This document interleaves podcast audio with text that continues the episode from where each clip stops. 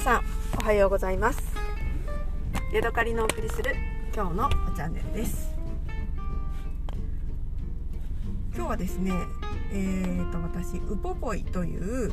アイヌ国立アイヌ博物館に行ってきました。でそこでね、えーと、伝統芸能披露みたいなプログラムを毎日やってるんですけれどもえーとね、それがちょうどあの時間見れる時間だったので、えー、整理券をもらってそしてねあの小さな劇場みたいな感じになってるんですけれどもそこで、えー、披露される踊りと歌を見てきました。でねなんかすごくいろいろ考えることがあったので、えー、こうなんか自分のその心をねどう説明したらいいのかなっていうのをねすごい考えたんですよね見ながら。でもねなんか結論が出なくて、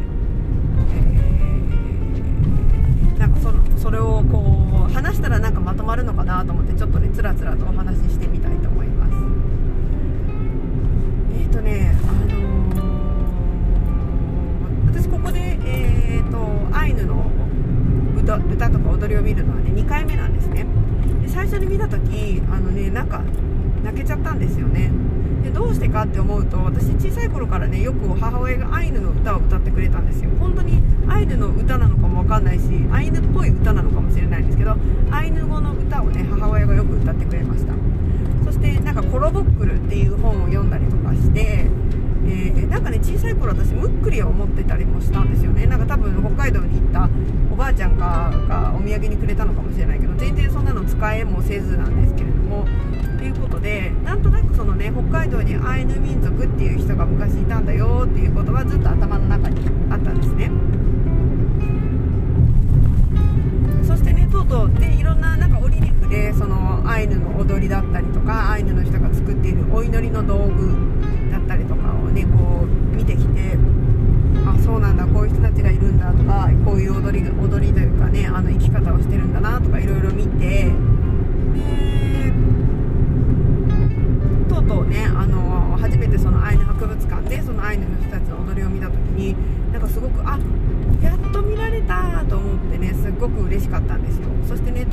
たなっていうそんな気持ちもしました。でその時はねあのうんなんかそんなただただちょっと嬉しかったっていう感じだったんですよね。で今日ねそれから半年以上経ってもう一回見る機会があってでね最初はねあのー、やっぱりやっぱりねどうしてもなんかこうなんかうるっときちゃうんですよね。でね一番ねなんかねえーってなったのはえっ、ー、とね踊りを披露してくれるのは、まあ、中年若い女性とかもいるんですけれども、まあ、大体中年とか私ぐらいの年だったりもうちょっと6070歳ぐらいの、おお母様方だったりするんですけれども1人だけね6年生の男の子が出てきたんですね。で6年生の男の子のまあ初々しいというかねまだ優しい踊りっていうのを見た時にうわどうしようと思ってねなんかすごくね混乱しちゃったんです。でなぜかというとねなんかなんだろう子供にこんなことさせて大丈夫みたいななんかそういう気持ちなんですね。でどうしてかというとね私が自分がそのカルト宗教で育ってすごい嫌だった。周りの人と違うことが本当に本当に嫌だったんですね。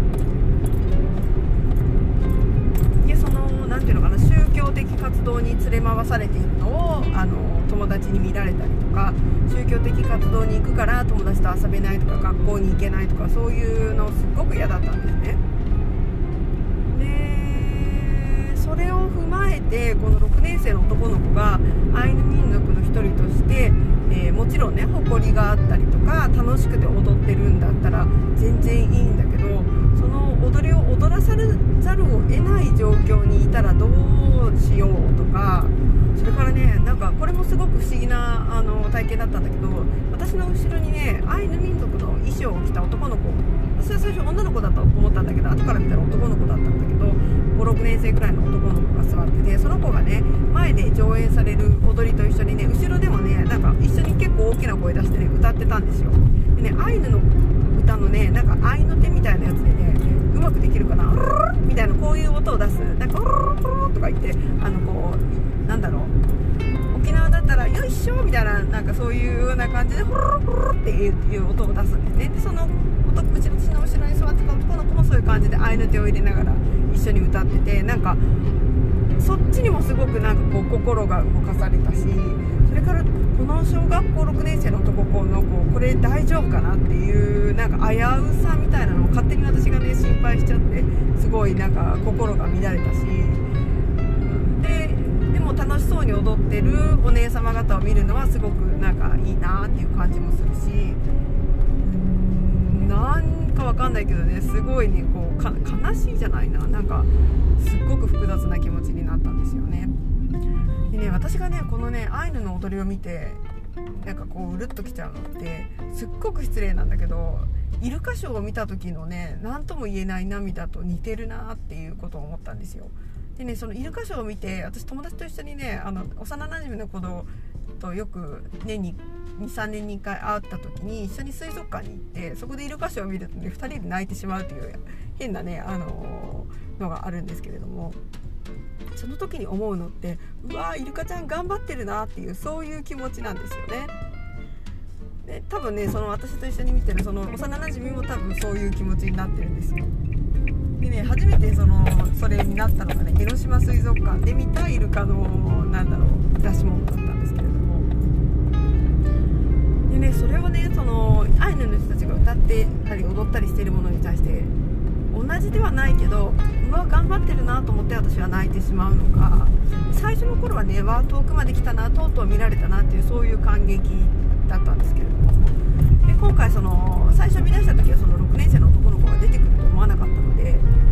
あああのねまた見られたなと思ってやっぱりなんかこうぐるっときちゃうんですけれどもその6年生が出てきた時にうわわわどうしようと思ってこの子本当に幸せであってほしいしなんなら、えバイト料もねたくさんもらっててほしいしでもここで自分のそういうアイデンティティをあまりにもこう打ち出してしまって後から嫌になって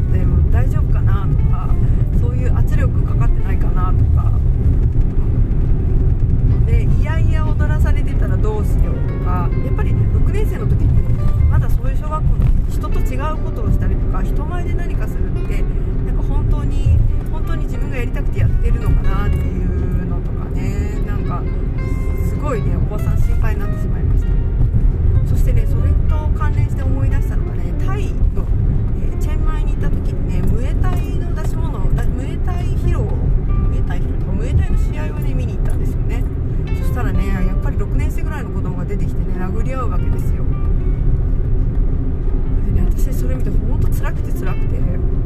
もともと単にねその単単にっていうかただただその人が殴り合うの見るの嫌なんですよね。あの辛いんですよね見てると。でもその時はまあ夫の夫が見てみたいなという感じだったので一緒に行ったんですけれどもやっぱりねあのただおじさん同士が、えー、殴り合ってるのも辛いけど子供が殴り合ってるのって本当なんかもう見てられないなって思いましたね。でね彼らが本当に殴り合いたくて殴られたとかもしかして親に強制されてるとかお金稼いでこいって言われてたらどうしようみたいな気もするし。でねそこまでのあれではないと思うんだけれどもやっぱりなんだろうその6年生の子がアイヌのなの踊りを披露することに対して私はすっごくねなんか「ああ大丈夫」っていうね何とも言えないえーでも見られてすごく良かったんだけども本当に大丈夫か？みたいな感じでねなんかあの心は縮み乱れてしまったわけなんですね。はいというわけでまとまったのかな？うーん今日はここまでです。また次回お会いしましょう。さようなら。